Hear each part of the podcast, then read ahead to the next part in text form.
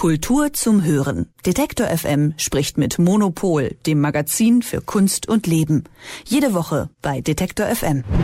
So langsam geht ein auf eigentlich allen Ebenen wirklich außergewöhnliches Jahr vorbei. Ein Jahr, das so prall gefüllt war, dass es wahrscheinlich für ein ganzes Jahrzehnt gereicht hätte. Und gerade nach all diesen Herausforderungen kommt für die meisten nun die besinnliche und ruhigere Zeit gerade recht. Und auch wir machen hier mit unseren Vormittagsgesprächen jetzt erstmal Pause, aber eine letzte Chance, die lassen wir uns natürlich nicht entgehen und schauen zum Abschluss nochmal zurück aufs Kunstjahr 2022 und auch ein Stück weit in die Zukunft. Und das Wir beinhaltet an dieser Stelle neben meiner Wenigkeit die Monopol-Chefredakteurin Elke Buhr. Hallo Elke. Hallo. Elke, du hast ja auch in deinem Editorial für die neue Ausgabe schon geschrieben, dass du dich auf etwas Ruhe freust nach diesem Zitat ungewöhnlich reichen Kunstjahr. Wenn du jetzt noch mal ein wenig zurückdenkst, was ist denn dir oder euch so aus 2022 am meisten in Erinnerung geblieben? Es war wahnsinnig viel los 2022, weil viele Großereignisse durch die Pandemie verschoben worden waren und auf einmal war dann plötzlich alles gleichzeitig. Und ähm, das größte Event kam eigentlich schon im April. Das war die äh, Venedig Biennale, die auch bis November ging. Das heißt, die hat uns den, das ganze Jahr eigentlich hindurch begleitet. Die war ein ähm, ganz, ganz großer Aufschlag wieder nach der Pause und äh, fantastische äh, Ausstellung, ganz viele spannende Pavillons.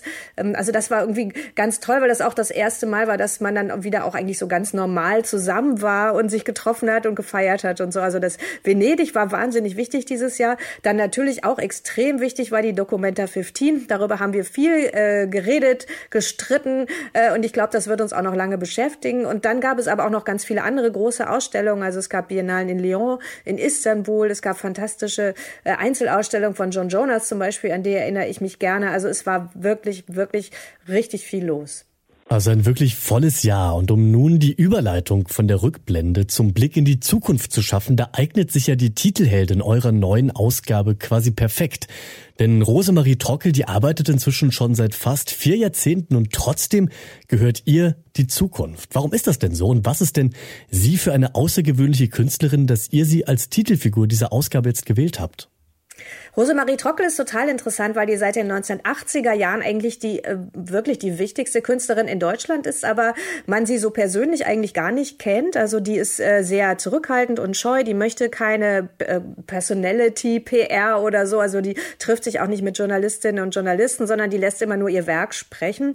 Und bekannt geworden ist sie mit so Strickbildern, also es halt praktisch abstrakte Bilder, die aber gestrickt waren, was natürlich auch so hintersinnig ironisch ist nach dem Motto Kunst von Frauen, Kunst ist gestrickt, aber was halt auch äh, weit darüber hinausgeht. Und ähm, jetzt ist gerade im Museum für moderne Kunst in Frankfurt am Main eine große Retrospektive, die erste wirklich seit, äh, seit, seit langer Zeit in Deutschland, wo man mal das Werk im Überblick sehen kann. Die hat Susanne Pfeffer kuratiert und wenn die sich vornimmt, sie macht eine große Ausstellung im MMK, dann ist das immer ganz, ganz fantastisch.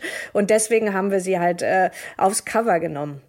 Und Rosemarie Trockel habt ihr ja auch geschrieben, obwohl sie schon so lange mit dabei ist, steht auch immer ein bisschen stellvertretend für die Zukunft. Ja, was steht noch stellvertretend für die Zukunft? Wenn wir mal etwas standardisierter denken, dann gibt's da natürlich Roboter oder künstliche Intelligenz und Automatisierung, die immer für so eine gewisse Art der Zukunftsdystopie stehen. Und so ein Roboter, der ist gerade auch in Baden-Baden am Werk und zwar künstlerisch. Was ist denn da los? Das ist eine ganz interessante Begegnung, ähm, die da in, äh, im Museum äh, Frieda Burda in Baden-Baden gerade stattfindet. Da hat der Kurator Udo Kittelmann äh, sich ein interessantes Konzept überlegt. Und zwar sind da die Klassiker aus der Sammlung Burda, also da ist zum Beispiel Picasso, die Kuning oder so, ähm, die man so kennt, die alten weißen Männer, Lüpertz äh, hängen da an der Wand. Und davor sitzen aber verschiedene äh, Roboter oder äh, ja, also künstliche Wesen. Das eine ist von Luisa Clement. Das ist eine junge Künstlerin und die hat so äh, so Sexpuppen nach ihrem eigenen Bild herstellen lassen.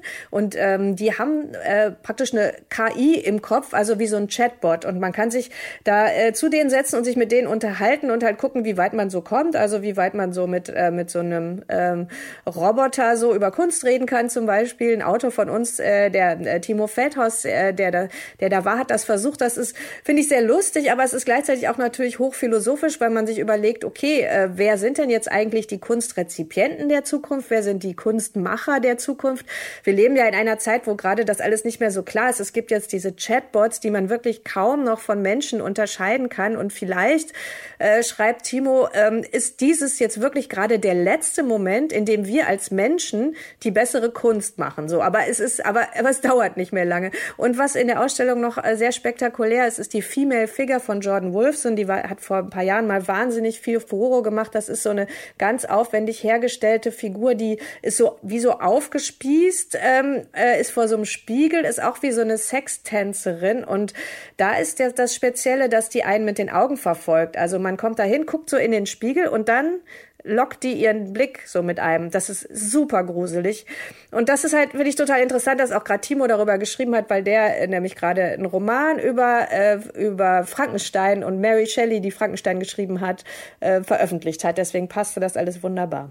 Also wenn ihr wie von einer modernen Mona Lisa dann tatsächlich von den Augen verfolgt werden wollen möchtet und mit Robotern über Kunst sprechen mögt, dann könnt ihr das bis zum 30. April des kommenden Jahres noch machen in Baden-Baden bei der Transformers-Ausstellung gleich mal oben auf die To-Do-Liste setzen. Und wenn wir da doch gerade schon dabei sind, Elke, zum Abschluss doch gerne noch die Frage, was sind denn so die großen, vielleicht aber auch kleinen, besonderen Sachen, auf die wir uns im nächsten Kunst- und Kulturjahr freuen können?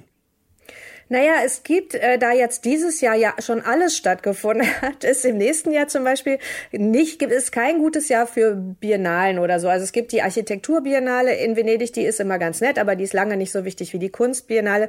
Das heißt, es gibt eigentlich eher so größere Ausstellungen und äh, so Museumsausstellungen. Und da ist mir aufgefallen, dass es sehr, sehr viele Ausstellungen von Frauen gibt. Äh, also es gibt zum Beispiel Ethel Adnan in München.